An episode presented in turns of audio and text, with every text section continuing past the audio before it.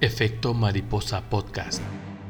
Estás escuchando Efecto Mariposa, un podcast de historia mundial donde Sergio Corral le contará a dos invitados sucesos históricos que modelaron nuestro mundo. El tiempo y el mundo son parte de un cambiante guion. Un suceso, un pasaje, una historia, mil historias. El débil golpeteo de las alas de una mariposa puede ser la causa de un huracán lejos de ellas. Unos cuantos elegidos moldearon el mundo tal y como lo conocemos. ¿Fue genio o suerte? Simplemente sucedió. ¿Qué hubiera sucedido si el aleteo de la mariposa hubiera sido distinto? Acompáñanos a conocer estas historias de Noé a Julio César, de Morelos a Calleja, un apache a un yaud, Alejandro el Macedonio o el imperio de la aldea, los herejes de Quamran al ilustre Génoves, ilustrados y masones, o las sucias catacumbas. ¿Fue César realmente un genio militar o solo tuvo suerte? ¿Qué hace tan importante a un libro sagrado que tantas guerras ha librado? ¿Tendrá solución un conflicto milenario? Bueno, pues buenas tardes a todo el mundo que nos escucha, donde estén. Bienvenidos al episodio número 24 del Efecto Mariposa Podcast. En esta ocasión tengo a la legendaria Dayana Carrasco. ¿Cómo estás, Dayana? Muy bien, güerito. Muchas gracias por invitarme. ¿Cómo te. ¿Cómo te trata la vida? Bendito Dios, muy bien. Aquí con ustedes dos, con estos dos hombres caballeros de la vida. De la en vida el galante. reencuentro. De la vida galante en el reencuentro. Y también tengo aquí a mis taxistas. Polilla, ¿cómo estás, mi Polilla? Hace mucho que te quería invitar por acá, que te escucharan los podescuchas. Milagro, bueno, muchas gracias, muchas gracias. Ya estaba yo muy pendiente de esta invitación. Ha desfilado mucha gente muy importante por aquí. Entonces, no, agradecidísimo de estar aquí con tu público. Excelente, Polilla. Madre, güey. Así va a estar, Dayana. Ya estamos grabando, Eh, Polilla. pues, que no me invitaron a reírme. Yo Sí, no sí, sí, la, cotorriza. Oye, no, qué, qué bueno que vinieron y que, y que acudieron al llamado de este, de este podcast que se llama The Rules de Kiev. Y más por el, por el contexto que estamos viviendo ahorita con la guerra entre Ucrania y Rusia. ¿Por qué lo hice este? Me, me aventé un podcast hace poco que estaba realmente asqueroso, la neta. Era de historiadores, una madre así. Y la verdad que agarraba así Wikipedia y letra por letra y dices, no mames. Entonces me agarré yo a investigar el porqué de estos cabrones, de dónde vienen, de dónde viene el conflicto, pero desde sus desde, su, desde sus bases, así, bases bases este, lingüísticas, sociales, culturales y todo. Entonces, este primer episodio vamos a, hablar acerca de eso. ¿Cómo la ves, Dayana? Me parece muy interesante, güerito. Dado exactamente lo que estás diciendo tú ahorita, dado lo que estamos pasando entre Ucrania, Rusia, que a ver aquí el polilla, a ver si sabe cuál sería lo más importante que se está peleando ahorita. La- las güeras, obviamente, ¿verdad? las güeras de Ucrania. alguna, seguramente tiene que ver con un tema de mujeres. Siempre, siempre resulta en conflictos.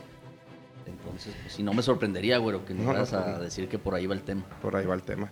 Bueno, pues vamos a empezar, pero primero salud. Qué bueno que Pues salud. una Gracias, Estela gracias, gracias. y una Bohemia.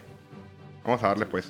Este, en redes sociales estamos en, en Twitter como Efecto Podcast y en todo lo demás como Efecto Mariposa Podcast. Vamos a darle. Vamos. Ok. No se lo pierdan porque hoy estamos de estrellato. Estamos con de- el polilla y conmigo. Estamos de lentejuelas. Bueno, y el, y el güerito, estamos de gala. Eso es Toño. ¿Ya había habido una mujer o no? Sí, mi prima vino a dos de Roma y nada más, ¿verdad? Que sí, nada Que yo sepa, sí, no Es recuerdo. un otro. podcast muy misógino. Hasta ahorita dos No. mujeres, fíjate. Uf, Ante todo. ¿Y qué mujeres? o sea, ese que me invitaste a este por lo güerita, ¿verdad? Claro, a huevo, por lo que parece es ucraniana.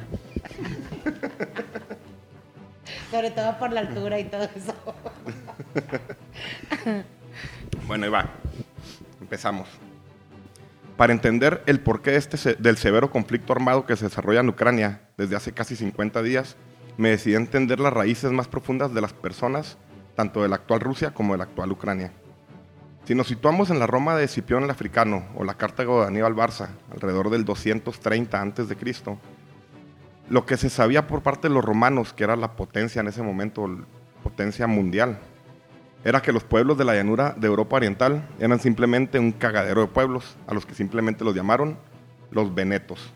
que significa pueblos más allá del Veneto, región romana donde está la actual Venecia, y en esos momentos uno de los puntos más orientales de la mítica ciudad del Palatino.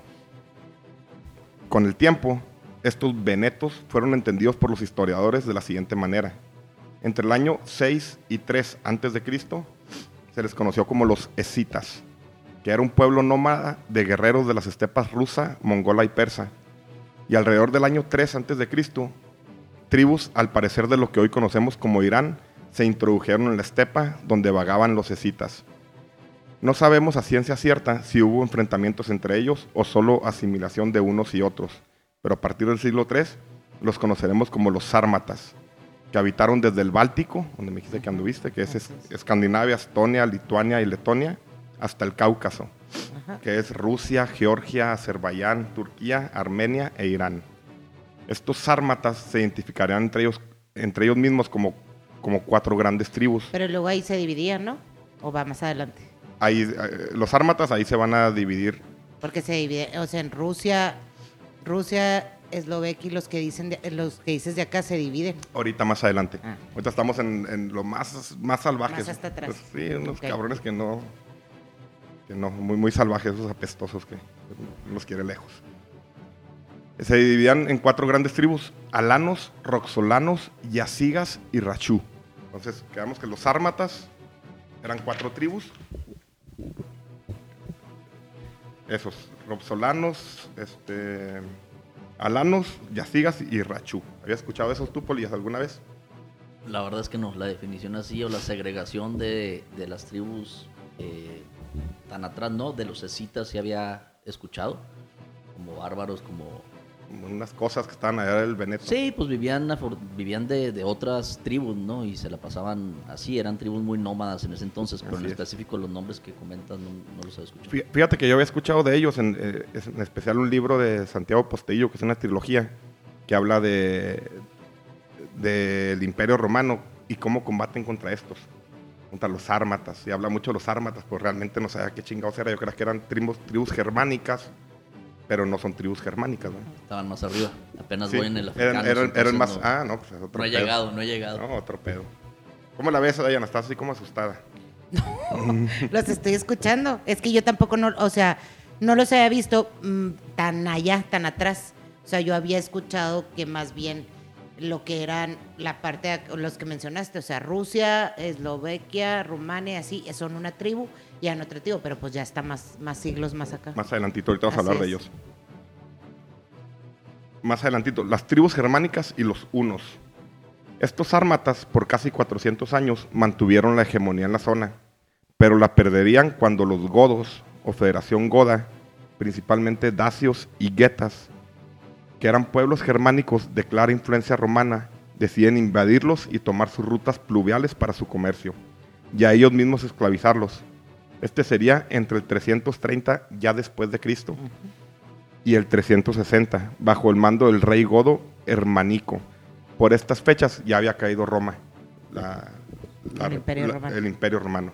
O sea, caer 360 creo que es cuando cae. Pero empezaba apenas, ¿no? Todavía le faltaba un tiempo.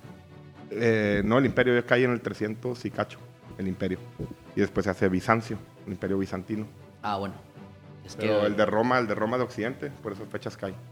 Es que el tema al que vivo, donde, donde para mí realmente empieza Entrando fantásticamente la bien. Rus de Kiev y demás, es cuando cae el Imperio Bizantino. Pero Así seguramente es. llegaremos más adelante a Más eso. Ya- adelante. Ya, entendí por dónde, en ¿Dónde qué va? épocas vas. Así es es. que, Polilla, la ponte, pon atención, es desde antes. Sí, o sea, ok, seguimos, ya, ya te ubicaste más o menos en las, en las fechas, Polilla. Ya estoy Ya andas, ya andas, ok. A esas fechas no le sé nada, pero más adelante sí No, te más voy o menos ahí, ahí para que te ubiques ya. Está bien. Ok, pero el chiste no les duró mucho, ya que alrededor del 370 después de Cristo, Hermanico sería derrotado por la, por la mítica tribu, una mítica tribu de Oriente, los Hunos. ¿Ya has escuchado esos, no? Sí. De- no. Los Hunos de Atila, el azote de Dios, le decían los romanos. Este, que, a, que a la vez empujaron a la Federación Goda a Occidente y, leva- y liberarían de la esclavitud a los ármatas. Estos se unen a las hordas unas, donde estos poderosos jinetes llamaron a los recién liberados como antas o aliados. Durante el siglo IV los ostrogodos tratan de recuperar la zona, pero son aplastados por la alianza Uno-Anta. Y para el siglo, y para el siglo V emerge el primer rey Anta bajo el protectorado I de nombre Bos, Bos, que logra expulsar totalmente a los godos de oeste a oeste y afianzarse en la estepa de lo que hoy conocemos como Ucrania. Más o menos ya vamos entrando poniendo en, en contexto este rollo. Bueno, ahora sí, ya, ya nos vamos a agarrar, ya, ya sirve esta chingada chinas. ¿Cómo la ves, Polilla? No quiero que tengas COVID. No tengo, traigo la, la doble, la doble vacuna. Pues son 13. Ahí te digo, digo la triple. Listo, bueno, pues a ver, ahora sí. Ahora sí, vamos entrando, vamos entrando, ya más en lo que, en lo que decías ahorita. Al día de hoy, los descendientes de lo que hoy llamamos linaje eslavo asciende a más de 350 millones de personas, que es, eh, esencialmente del centro de Europa a Oriente, Rusia, Bielorrusia, toda esa madre. Bielorrusia. Pero en el siglo VI de nuestra era, los griegos medievales acuñan un término para describir a estas tribus sármatas que estamos hablando, con el término slavoni, que significa zonas pantanosas y ponzoñosas, o, o derivado de la palabra squac, que significa cloaca. Entonces, esta tribu de las cloacas o eslavas, ahí es la primera vez que se les conoce como tribus eslavas, se disipan por toda la región, antes controlada por los sármatas y escitas, formando tres grandes grupos. Los occidentales, que serían los checos, casubios, eslovacos, liuchines, pomeranios, como los perros, se llaman los perros, ¿verdad? Sí. Ahora entiendo por qué. Y polacos, que a la postre formarían la Gran Moravia, corona checa y corona polaca. orientales, que serán los rodimos, palianos, dreilianos, severianos y cruzados, iba a decir cruzados, pero también los vikingos entran aquí, que ellos les decían los varegos. Toda esta gente formarían lo, que es hoy Bielorrusia, Rusia y Ucrania, que lo conocen como la, los eslavos blancos, así se les dicen ahorita, que son muy blancos. Sí, es la parte norte de, ese pueblo. Sí, pues ubicados al norte geográficamente. Es, lo que ahorita, pues donde está el pedo, Bielorrusia, Rusia y Ucrania. Pues por eso son los nórdicos. No, los nórdicos son, los, vikingos. estos cruza, estos cruzan entre eslavos y nórdicos. Esa era pregunta. Sí, sí, sí. Excelente. es que me viste como con, con obviedad y no era obviedad. No, no, digo, es que los nórdicos son los vikingos, pero acá ya estaban, ya habían llegado para acá. Ah, okay. Vamos a salir la del hombre del norte, hay que irla a ver, como la han anunciado. Y los, y los meridionales, que son los croatas, serbios, eslovenos, búlgaros, macedonios y albanos, que es la zona de los Balcanes. Pues aquí es donde vemos ya una segregación que trajo, o sí, una distinción de gente que trajo desmadres hasta, hasta ahorita, ¿va? La guerra de Macedonia del Norte no sabía ni que existía yo, güey. Y, le ganó Italia, pero no es por eso supe que se acaba de independizar de, de, Serbia. Cuando fuimos, fuimos a Serbia era Serbia y Montenegro. Así es. Y ahorita es Serbia un país y Montenegro es otro. son tribus que vienen hasta ahorita arrastrando, o más bien exasperando sus, nacionalismos, ¿verdad? Diferenciándose. Diferenciándose, que están diferenciados desde allá. Porque aparte de eso había, había lenguajes. O sea, ¿cierto o no? Había. Ahorita, para allá. ahorita vamos a ver eso porque es bien importante. El lenguaje. ahorita estos cabrones hablaban cierta chingadera eslava, ¿verdad? Pero hasta ahí. Sí. Ahorita vamos a ver la importancia del, lenguaje. Déjame un traguito, está mal. Echarme al 100. Andas muy modosito, Polilla. Sí. Ya voy a abrir otra para entrar. No quiebran huevos entones. Ya viene lo bueno, estaba viendo de qué se trataba. La Gran Moravia, y lo, menciono porque es importante por lo que dices tú, el lenguaje. las lenguas. De estos pueblos de las cloacas o eslavos, fueron los occidentales los que tuvieron un, eh, un crecimiento más acelerado, dada su cercanía y continuo comercio con una tribu germánica que se había sentado en lo que había sido el Imperio Romano. Ya para esto ya no existía el Imperio Romano. Al norte del río Rin, los francos, que ahorita son los franceses. Esta tribu había logrado una expansión económica, militar y eclesiástica que era considerada los, que se consideraban ellos mismos como los sucesores del Imperio Romano. Eso hizo que la Gran Moravia creciera y para el 828, después de, ya estamos en el 828, después de Cristo, Mojmir I lograría consolidarla como un solo reino, la Gran Moravia, que entre otras cosas introduce el cristianismo al reino, pero en, el 846 Mojmir fallece y queda en su lugar su nieto Ratislav I, apoyado abiertamente por los francos, que para entonces ya tenían una gran influencia en el reino, tanto militar y económica, pero también tener un monopolio católico, romano católico. Pero Ratislav, con un movimiento que nadie esperó, iniciaría una campaña militar contra los francos y los derrota. Y con, y y con ello viene la expulsión total del clero de la iglesia romana, del reino de Ratislav.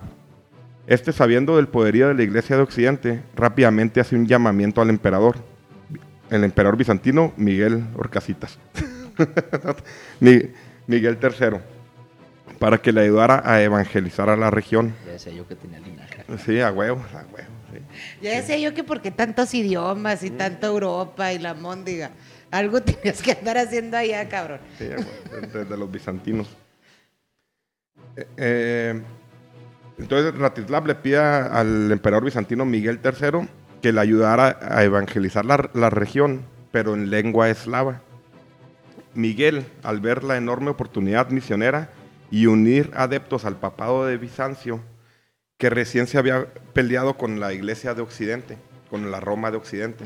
Desde ahí empieza una división bien cabrona, porque, porque la iglesia romana, o cristiana romana, Católica de Roma. este, eligió a Carlomagno, si no lo he escuchado, Sí. como el emperador del Sacro Imperio Romano Germánico, o Germánico Romanus, y, y lo nombró como papa de todas las iglesias.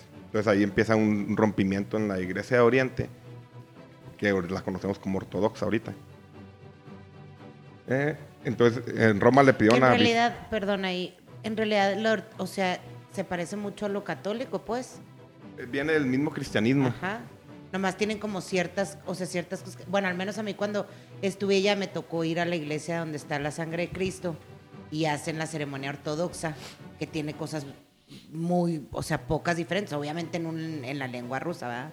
Pero es la ceremonia es muy parecida a la católica. Sí, es muy parecida. Hay muchas, este, como facciones de la iglesia cristiana. Ajá. Una es la ortodoxa, que es la rusa, griega. Sí. De hecho es griega, viene de los griegos. Ajá. Sí viene de los griegos. Ucrania la adopta. Así Rusia es. Kiev la adopta y de ahí es donde...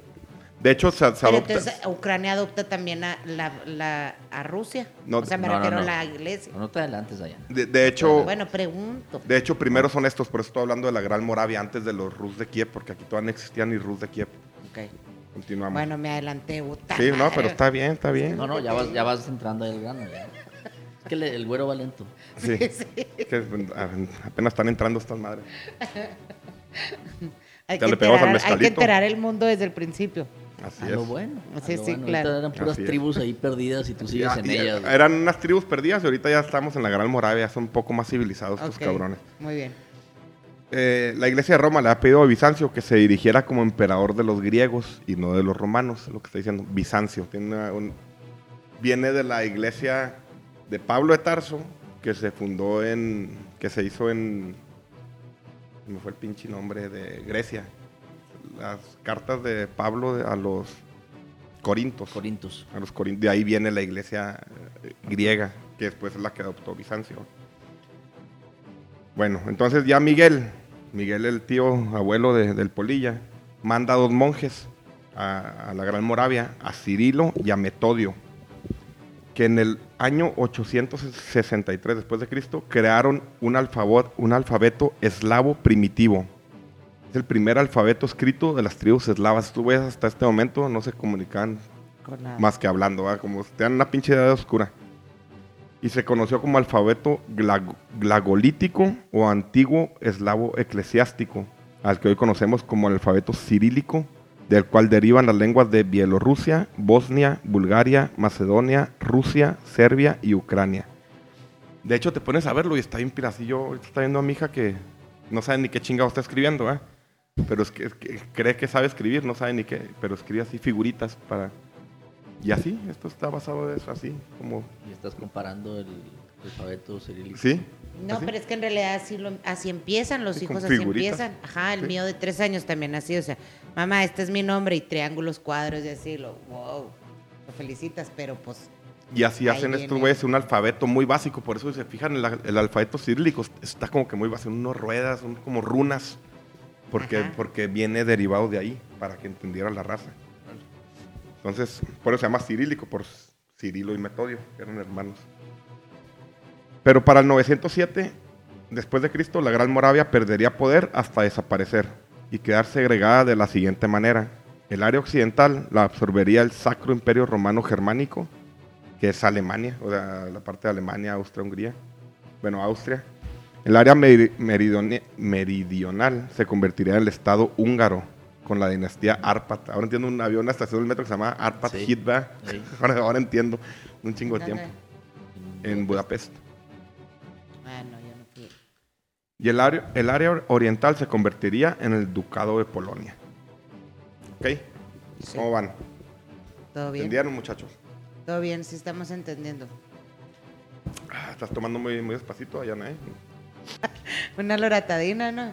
Así es. Eso es para tapar. Trae diarrea. No, ese es para la alergia que Ah, traes. ¿Cuál es el de para tapar? El... Ay, Corcho. El corcho, sí. El, cor- no, el... corcho de el- Baines. ¿Cómo es? El treda, el treda, el El treda, el treda, treda. esa madre, Simón. ok.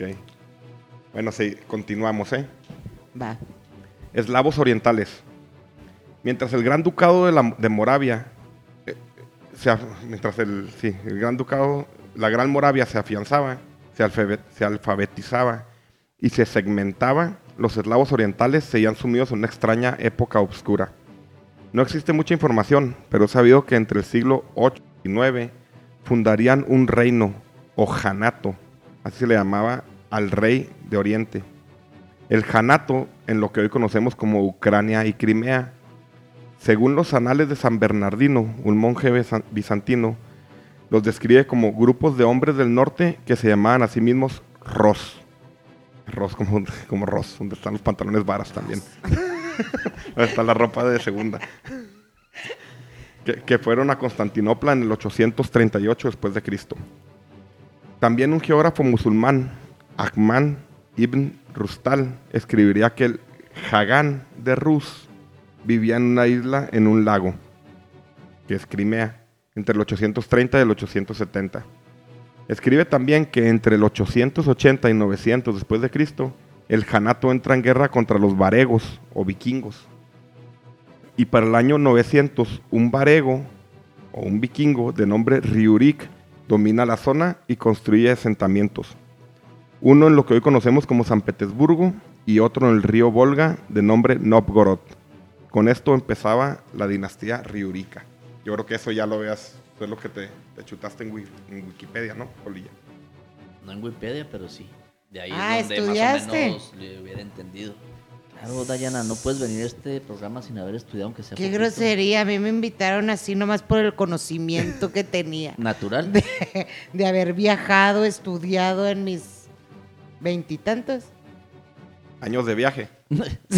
Ah, ok. bueno, vamos a entrar ya un poquito más dándole forma Entrando a este, allá a al este tema. pedo, así es. La dinastía Riurika. Riurik decide establecerse en Novgorod. Novgorod queda en el norte de, de Rusia, cerca de San Petersburgo.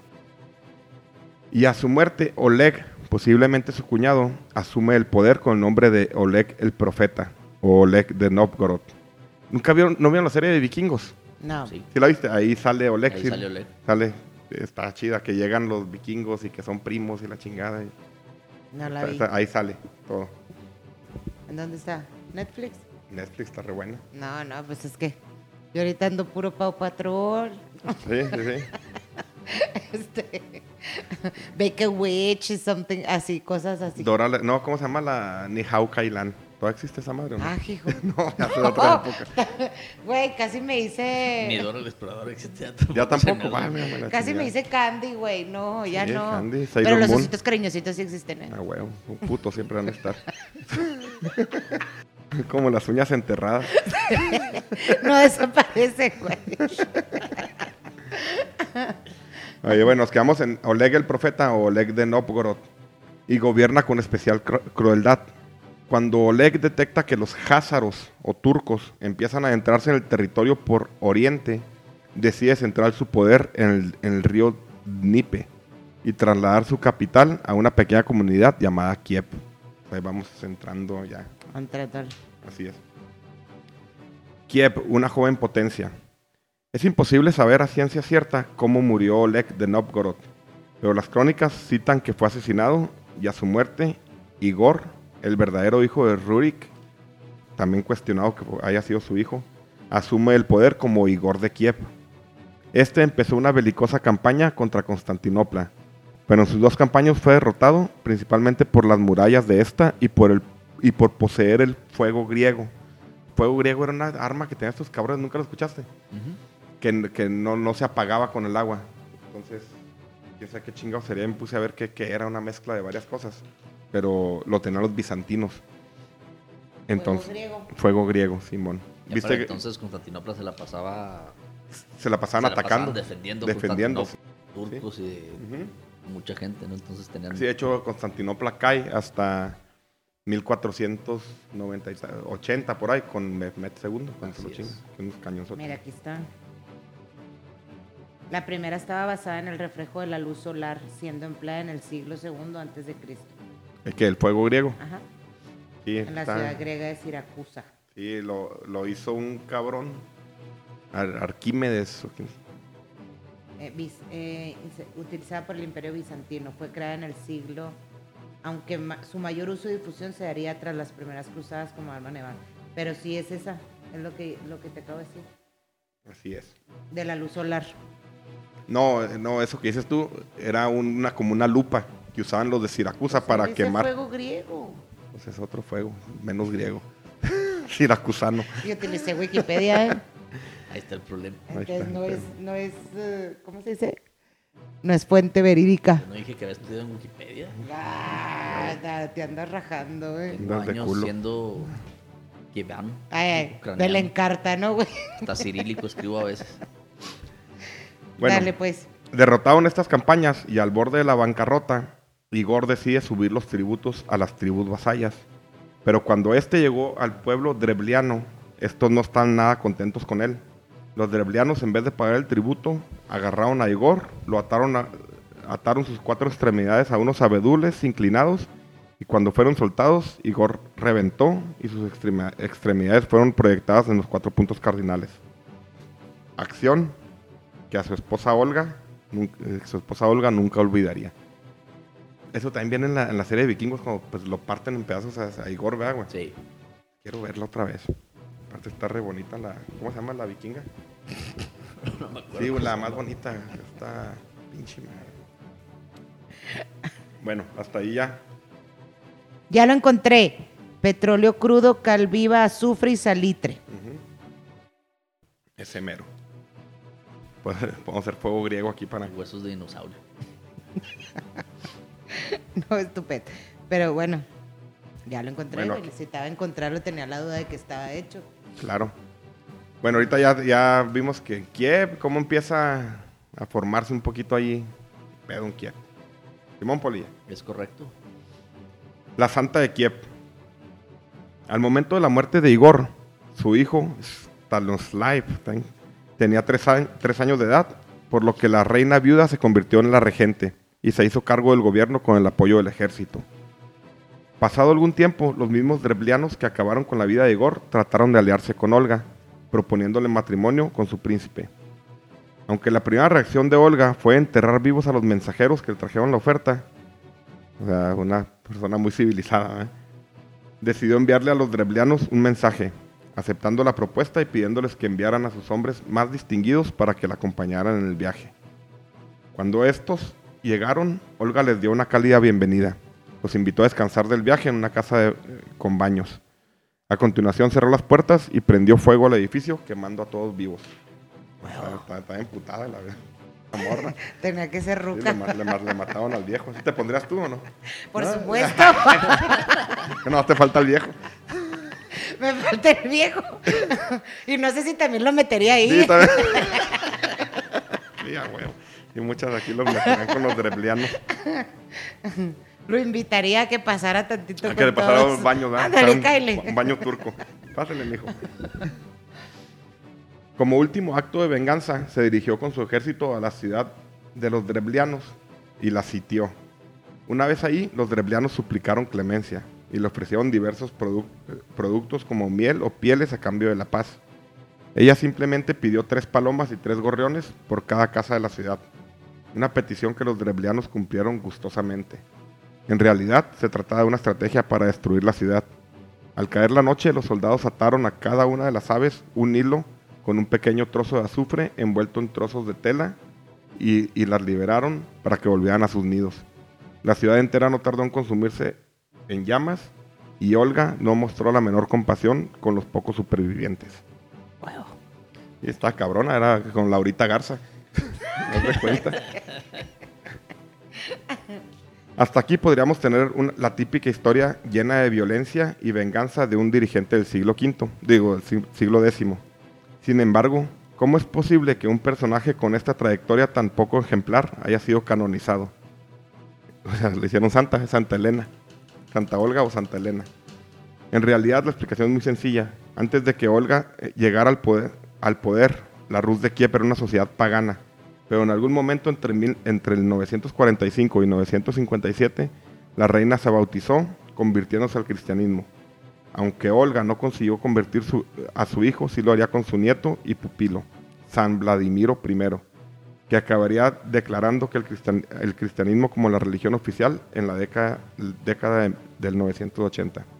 Así, a pesar de la crueldad que Olga había mostrado con los dreblianos, fue canonizada en 1547 como premio por sus esfuerzos por convertir a la Rus de Kiev en una nación, nación cristiana. Con Vladimiro, la gran Rus de Kiev lograría su máximo esplendor económico, militar y político. Ahí está la historia de, de Olguita, la maestra de la escuela. Les hizo un paro, güey, les hizo un paro. Los mató por, por- para que no sufrieran más adelante. ¿Para qué, hombre? Ya iban encaminados. Claro. Entonces dijo, mira, estos pobrecitos mejor ahorita. Matarile ahorita que se puede. Desde luego. ¿Tú qué hubieras preferido? Yo hubiera preferido vivir en otro lado. ¿eh? o hasta ser amigo de No, Olguita. estúpido, pero si estuvieras ahí, ¿qué hubieras preferido? ¿Que te dejaran vivir o ser de los quemados? De todos modos te iban a dar matarile. Pues yo creo que. que ser de, de los que me dejan vivir, ¿no? Pues, Ay, güey, qué ganas de estar sufriendo. ¿Cómo te ha tratado la mala vida, Dayana? ¿Qué pasó? sufriendo. Ahí todos no estaban sufriendo. Arre, pues. Déjame, déjame abro otra. Ya me quité la Cristina. No me trajo, no me trajo Cristina el, Yo no traje el tampoco. del mezcal. Es que hay vino tinto, pero está como chingado lo abrimos. Mira, este sonido se escucha fantástico. Fantástico. Continuamos, pues. Dale. Decadencia y, y la caída de la Rus de Kiev. La Rus de Kiev no fue capaz de mantener su estatus de potencia próspera y dominante, en parte por el aglutan- aglutinamiento de dominios muy dispares regidos por un clan. O sea, el que le siguió tuvo 12 hijos y cada quien se quedó con un principado, un pedazo, y se, ya se empezaron a separar entre ellos. Después de Vladimir, ¿no? Ajá, así es. A medida que los miembros de este clan fueron creciendo en número, se identificaron con, inte- con intereses regionales más que con un patrimonio común grande. Así los príncipes se enfrentaron entre sí, formando eventualmente alianzas con grupos externos como los polacos o los magiares. Los magiares son los húngaros. Durante el periodo de, de 1054 a 1224, no menos de 64 principados tuvieron una existencia efímera. 293 príncipes reivindicaron derechos suces- sucesorios y, sus disputas provocaron 83 guerras civiles. En 1097 tuvo el Consejo de Lübeck, el primer consejo federal conocido de la Rus de Kiev, celebrado, celebrado en medio de constantes rivalidades regionales entre los príncipes. Las cruzadas condujeron a un cambio en las rutas comerciales europeas que aceleró el declive de Kiev. En 1204, las fuerzas de la Cuarta Cruzada saquearon Constantinopla, consiguiendo así la decadencia de la ruta comercial del, no sé cómo se diga, el Dnieper. Dnieper. Con el declive de la Rus de Kiev, de Kiev se, se escindió en varios principados y algunos grandes centros regionales. Novgorod, Vladimir Sutsal, Halich, Polotsk, Smolensk, Cherniv y Pereyaslav. Para saber la chingada cómo se diga. Los habitantes de estos centros evolucionaron, evolucionarían en tres nacionalidades. Ucranianos en el sureste y suroeste, bielorrusios en el noroeste y rusos en el norte y noreste. Pues ya aquí ya segmentamos esa zona en específico. Y entraste de todo cuando se cayó. Ahí es donde, por ahí leí que había una estatua de Vladimir I. ¿Es, es este? Es el, es el nieto de Olguita, Ah, Olguita sí, Garza. Es el que le ¿En dónde está esa estatua? está ahí, en Rusia. ¿En, en Moscú o en Kiev? o dónde? Bueno, está en Moscú. Él casó a su hija Ana con. No sé si era rey, emperador o con alguien del imperio bizantino antes de que cayera. Ah, sí. Realmente ahí es donde se convierte toda la zona o toda la Rus de Kiev en ese entonces al cristianismo ortodoxo. O sea, aunque la abuela en este caso como que lo había dirigido, el que toma al fin la decisión de hacer la alianza a través de Es una de sus Vladimir. hijas es Vladimir. Y ahí hace que todo se convierta en el cristianismo ortodoxo. Cuando cae el imperio bizantino, es cuando se viene abajo en gran parte toda la zona de la Rus de Kiev. Él muere, le deja principados a sus hijos, los hijos Así es. empiezan a pelear. Así es. El imperio bizantino termina de caer, Constantinopla termina de caer Ujú. y a los al poco tiempo los invaden los mongoles ya cuando estos estaban totalmente desintegrados. Pero ahí, o sea, pero cuando cae es cuando te digo que le hacen la, o sea, Olguita manda a hacer la estatua. Sí, la, estaba en el testamento.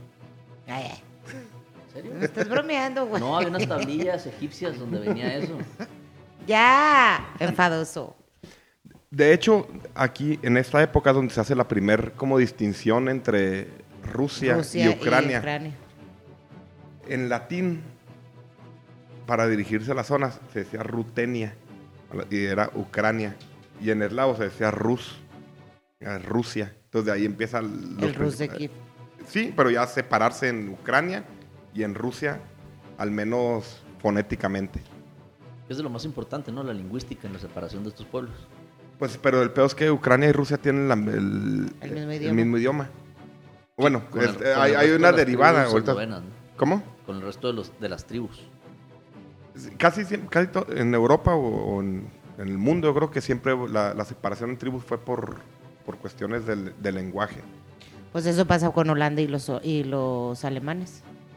O No. sea, en cuestión del lenguaje. Digo, obviamente tienen sus propias... Flamenco era el que No, pero por ejemplo, ahorita ellos, ah, bueno, a mí me tocó, por ejemplo, estar en clases y ellos te dicen que no les entienden, cuando realmente es exactamente lo mismo. Yo digo, yo que estoy en Holanda y lo poquito que aprendí, es exactamente igual que... Pero se- no se parecen, ¿o sí? El Claro, neerlandés por y el ejemplo, alemán. holandés, danke y en alemán es, o sea, en, en holandés es dankjewel y en alemán es danke. Este, alsjeblieft. ¿Tú es hablas en alemán? Gracias. ¿Eh? ¿Tú hablas alemán también? No, ese me falló. Nomás Marja Hush. No, nomás ita-. Francés. Pero es muy parecido y ellos mismos dicen que en cuestión de lenguas tienen su pelea. O sea que no son iguales. Pues que bien, sí hay, sí hay lenguas que están muy diferentes. Por ejemplo, los húngaros son fin- como finlandés, muy diferente al eslavo, y el eslavo es muy diferente al, al- a las germánicas y a las romances. Pero bueno, bueno, vamos a seguirle porque llevamos 39 minutos, mira qué rápido se fue. Dale, ya no platiques, pues, Lía. La Horda de Oro. Ahori- Ahorita platicabas la caída de Constantinopla. Constantinopla cayó después. Lo que sí cayeron fue los principados de los hijos de Vladimiro. Antes de morir, Genghis Khan dividió el imperio mongol entre sus cuatro hijos. Hochi, el mayor, había fallecido. Así que- Coche. sí. ¿Cómo- ¿Qué? No, güey, pues dices Hochi, coche. Sí, O sea, se como el coche. El coche loco. Había fallecido. El coche había fallecido. Así que la parte que le tocaba, el sur de la actual Rusia, se repartió entre sus hijos. Batú, jefe de la Horda Azul, y Horda, jefe de la Horda Blanca. al oeste. Batu Khan fue un gobernante mongol, fundador de la Horda Azul, hijo de Hochi, el Kochi, y nieto de Genghis Khan. Su Horda Azul se convirtió en la Horda de Oro, o Kanato Kumano, que gobernó Rusia durante 250 años tras derrotar a los ejércitos polacos, húngaros y eslavos. Perdón, es que cerveza empieza. Eh, no, síguele. En noviembre de 1237, Batu Khan envió a sus embajadores a la corte de Yuri II de, Vladim- de Vladimir para exigir su sometimiento. Un mes más tarde, los mongoles sitiaron Riazán. Aquí voy a... Hace como tres días estaba escribiendo el podcast y me puse a ver una película en Prime. Me puse hasta el culo de borracho, ¿verdad? me eché media botella de mezcal. Es una película terrorífica, o sea, es rusa. Haz de cuenta es Valentín Trujillo Güero. no es tan rudo que ni, ni parpadea el hijo de la chingada. O sea, no, no, véanla, está en Prime. Eso es como un. Una. Es como estar viendo un atropellamiento, güey. Sí, como estar viendo. Sí, como meter los dedos al apagador, que no sabes por qué. ¿Por qué lo haces, niño? No sé. O sea, no, no sabes, o sea, por qué vi esa chingadera. Pero sí, el héroe ruso que te digo, ni parpadea en toda la película. No sé. Pinche superhéroe. Y es de este pedo de la cuando los mongoles este, sitiaron Riazán y tras seis días sangrientos de, de sangrientos combates la, la ciudad fue totalmente aniquilada para nunca renacer los mongoles eran cabrones eran los pinches salvajes de lo peor sí sí sí ahorita al, alarmado por estas por, por estas novedades Yuri II envió a sus hijos para detener a la horda pero fueron derrotados completamente Habiendo quemado Kolomna y Moscú, Moscú estaba bien chiquito en esa época, los ejércitos mongoles pusieron sitio en sitio a Vladimir el 4 de febrero de 1238. Tres días más tarde, la capital del estado, Vladimir Sutsal, fue tomada y destruida piedra por piedra. La, la familia real pereció en el, en el incendio, mientras que el gran príncipe se retiró hacia el norte. Cruzó el Volga y reclutó un nuevo ejército que fue totalmente exterminado por los mongoles. Solo la ciudad de Novgorod se salvó de ser conquistada. Ahí Batu Khan dividió su ejército en unidades más pequeñas que saquearon 14 ciudades rusas. Rostov, bueno, ni las voy a decir porque no sé decirlas. Ajá. La más difícil de tomar resultó ser Koselsk, cuyo príncipe infante Titus y sus habitantes resi- resistieron a los mongoles durante siete semanas. Según una leyenda, al conocer que se aproximaban los invasores, la ciudad Kites se sumergió en un lago con todos sus habitantes, donde, donde aún hoy en día se los puede ver. Véase la ciudad invisible de Kites. Que lo metes en internet y hay un chingo, un lago, como que la enterraron ahí todos estos cabrones. No, sí está visible, pero enterrada en el lago. Las únicas ciudades de importancia que escaparon de la destrucción fueron Smolensk, que, ah, que accedió a pagar tributos, y Novgorod, que no pudieron ser alcanzadas por los mongoles debido a la lejanía y al frío invernal. Que por de ahí es Como donde siempre. viene Moscú, del Principado de Novgorod. Estos cabrones, los mongoles, eran bien bravos. Por ejemplo, agarraron a todas las. Imagínate qué feas las morras de Ucrania, Rusia y todo. Las agarraban a todas y hacían concursos de belleza. Y la que ganaba se quedaba con, como concubina del, pues, del, capitán y los demás a la, a la raza. Entonces, eh, los güeyes acabaron con la mitad de la población de, de Kiev, de hecho. Tan cabrones. Déjame respiro. En verano de 1238, Batu devastó Crimea y pacificó Mo- Moldovia. Y en el invierno del 1239 saqueó otras pinches ciudades, ya no, no sé cómo decirlas. Y tras siete meses de, de- de sitio, la horda atacó Kiev. Y a pesar de la fiera resistencia, Batu Khan consiguió hacerse de las dos ciudades principales. Los estados rusos continuaron existiendo como vasallos en un lugar, en lugar de, in- de integrarse al imperio. Como se están entendiendo, ya ando muy pedo. Todo sigue leyendo, güey. Nos perdiste ese de dos relatos, pero síguele, güey. Hasta ahorita estamos ent- entendiendo algo, o no tanto. Pues, si quieres adelantarte a la rusa. ¿A cuál rusa? ¿Qué pedo contigo, Dayana? Tranquila, es, es un, es un lenguaje, es un programa familiar. Es que estaba pensando otra cosa. Sí, pues ya No, sí. que- que- sí, queda claro. Sí, me imagino, sí, me imagino. Pero bueno, me puse rojo. Tú empezaste Bonitas, ¿verdad? Las ucranianas. ¿O no, Polilla? Muy bonitas, muy bonitas. Muy diferentes a lo que hay por acá. No, aquí Son están. güeras, güeras. Pero son blancas, blancas. Sí, Así sí. como transparentosas. ¿no? No está padre. Qué horribles. No se te escucha nada de ahí. Son diferentes, pero bueno. Que Ándale. son güeras, güeras. Ándale, qué diferente. Se te escucha así como de Chihuahua. Bueno. Entonces, bueno, entonces, ¿en qué, ¿Qué estábamos sigue, pues? Ya estamos en que hicieron cagada la horda de oro a todos los reinos rusos, menos a, a los principados, menos a Novgorod. Aquí, Kiev, aquí hay una hay una segregación también porque los mongoles no permitían hacer tratos con Occidente y Novgorod se desarrolla se desarrolla en cabrón y Kiev queda como como un pinche ya un pinche pueblillo cagado. Para el año 1300, Moscú era, extre- era extremadamente pequeña e insignificante. Sin embargo, el hijo menor de Yaroslav, gobernante de Novgorod, único, único de los principados de la Rus de Kiev que no fue destruido por los mongoles, decidió establecer su principado en esta aldea, enseguida del río Volga, debido a una buena entramada de ríos y la protección que le brindaban los bosques que, que la rodeaban. Fue el hijo de Yaroslav, de nombre Alejandro Nevsky, quien con un juego de política logró sacar de los mongoles una buena diplomacia y así ser nombrado como el gran príncipe de Moscú. Sería en este momento donde los dos países que hoy se encuentran en guerra tomarían caminos distintos. Antes de la invasión mongola, Kiev era de las ciudades más grandes del mundo. Económica y religiosa de Europa Oriental, mientras que Moscú no era más que una aldea insignificante. Kiev, por lo tanto, después de ser destruida y su población asesinada, quedaría bajo el yugo mongol, y después de pueblos menores que no hubieran sido rival en su época de esplendor.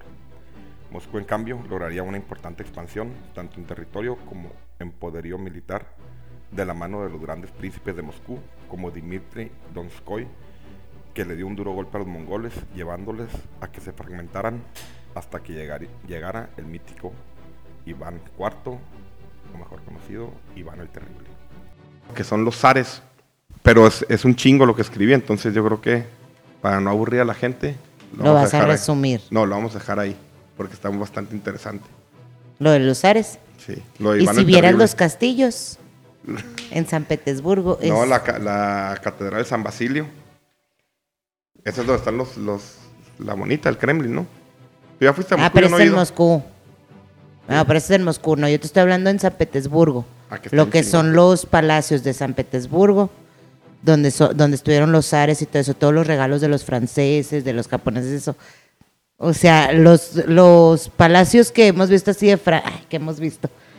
Mira, mira, mira, mira. Yo no he ido, ¿tú has ido, Polilla? A Rusia. No, pero me refiero a que sí, ve- o sea, gracias a Dios han tenido la oportunidad de estar en los de Alemania, Francia o así. No tiene nada, o sea, ni así que ver de lo que ves de en Rusia. O sea, es así los, los castillos es una cosa impresionante, impresionante, impresionante, impresionante. De hecho, dicen que de las cosas más impresionantes que tenían estos cabrones. Ya ahorita aquí lo vamos a parar, que es la lo que vimos en este podcast fue la historia profunda de los eslavos o de No, los... sí nos quedó, Sí. nos quedó claro, güey, muy profundo. Sí, muy, muy. Pero pues necesitamos saber de dónde vienen, si no... Te digo que el podcast que escuché ese, la neta hablan puras pendejadas, o sea, ya como obviando todo, hablando desde la desde la Unión Soviética, pero No, no, pues no. traen, Y es que el problema es que, el problema es que no está fácil porque realmente eran puras tribus muy pequeñas. Sí, muy pequeñas, No había, no había un tema cultural, no había un tema religioso realmente hasta mucho después. Eran paganos, entonces sí, sí estaba muy complicado porque nacen de, de muy pequeñas tribus. Realmente por eso la Rus de Kiev se torna importante porque es donde de alguna manera se conjuntan se empiezan a civilizar. y empiezan a, a existir en el mundo, por así decirlo, ¿no? De alguna manera los güeyes no tienen, reconocer. no tienen un alfabeto hasta el 900, o sea, no mamen. Sí. O sea, sí eran tribus muy atrasadas, muy nómadas, muy salvajes, muy... Pero se me hace que por eso la obviedad también, ¿no?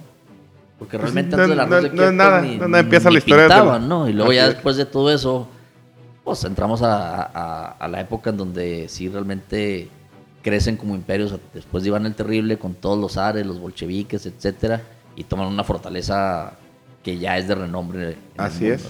Sí, sí, son.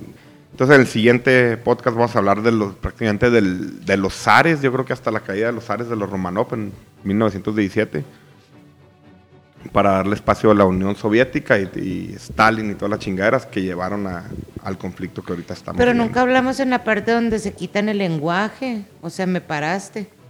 No se quitan el lenguaje, ¿quién se quita el bueno, lenguaje? Bueno, no que se quitan el lenguaje, pero me refiero a que sí tenían cada uno y los unifican. O era al revés.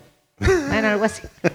No, es que, no, es que eran, eran, tribus eslavas, acuérdate que en la Gran Moravia les dan el lenguaje escrito apenas, Cirilo. Cirilo el de Carrusel o sea, de las No vamos a eso. No, hombre, no, güey, pues es que no. Me pusiste a estudiar demasiado después. Pues eso ya lo pasamos. Ya, también. pues sí, entonces para, traigo aquí el diván, pero mejor no lo aventamos en, otro, en, en otra ocasión, pasando la Semana Santa, porque nos llevaría mucho. Y está bien chingón, Iván, terrible. Imagino que estudiaste algo, tú ya, ¿no? De eso, Polilla. No, ahí sí no he estudiado, es por lo que he escuchado a través ¿Has escuchado algo de Iván el Terrible? Poco.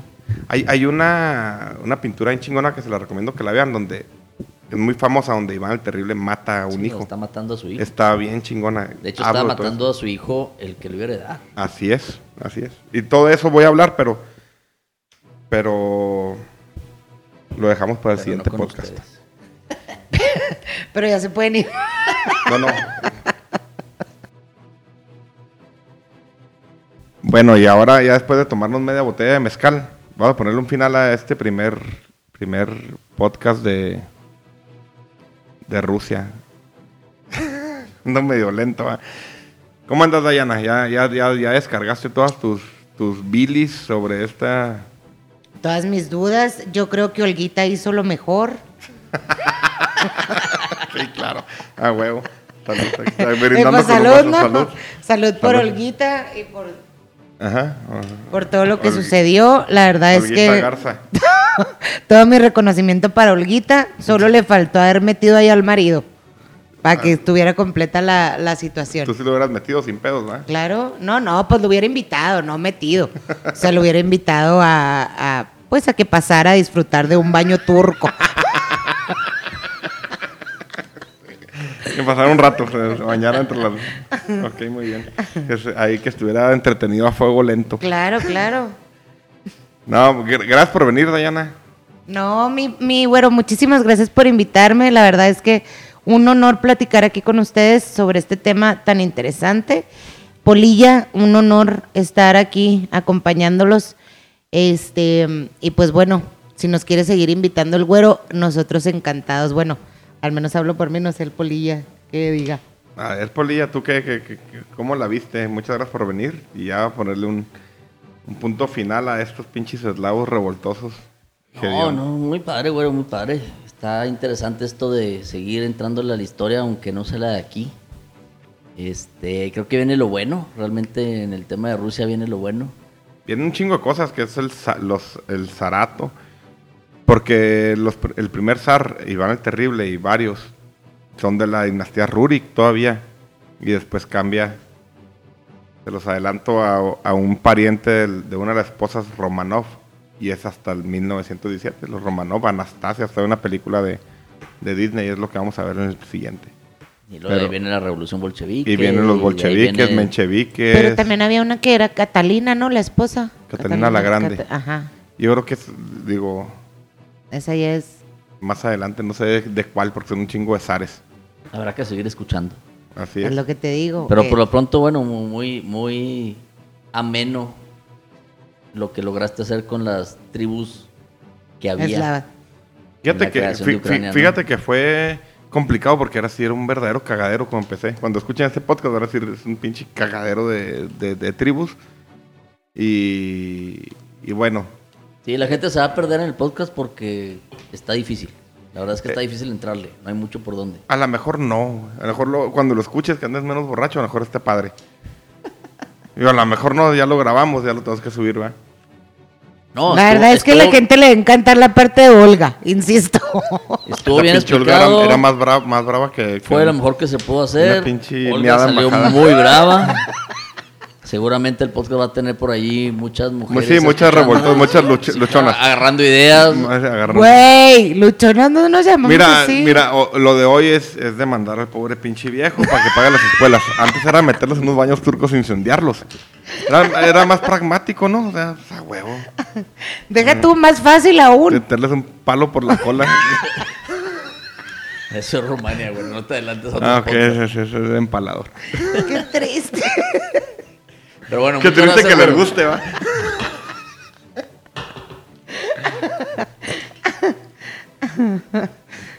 Pero bueno, eso fue la Ruth de Kiev, Primera parte. Dayana, Dayana, señora de Kiev, Olga de Kiev.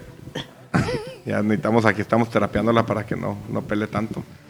Cállate, tú tranquilo y yo nerviosa. Es, es- es un podcast dedicado a todas las luchonas que quieren pelear. Luching Babes, por favor. A todas Du- las mujeres. No, no, no. Es un podcast dedicado a todas las mujeres no luchonas, al contrario, que están viendo por su, por su situación. Punto. No lo veas de esa manera. Excelente. Nos vemos en el siguiente podcast. Si nos invitas, Ya está, ya, ya hay está mucha escrito. historia todavía. No, ya está escrito, está bien padre y aparte es lo que me gusta, cosas así crueles, violencia sexual, atentados contra la moral, la mente y el y el, y el bienestar social, eso sí van terrible. O Y sea, el es de bienestar social o el bienestar social. Y esa es la historia, Atentado- y- esa es la y historia de esa es Rusia. la historia que viene, es la historia moderna. del zarato, es la historia de los zares que estuvieron hasta el siglo pasado, que convirtieron a Rusia en lo que es hoy. Que después, antes la Unión de Repúblicas Soviéticas Socialistas, después Rusia. Y ese tipo de dominación que quiere ahorita el pinche loco de Putin.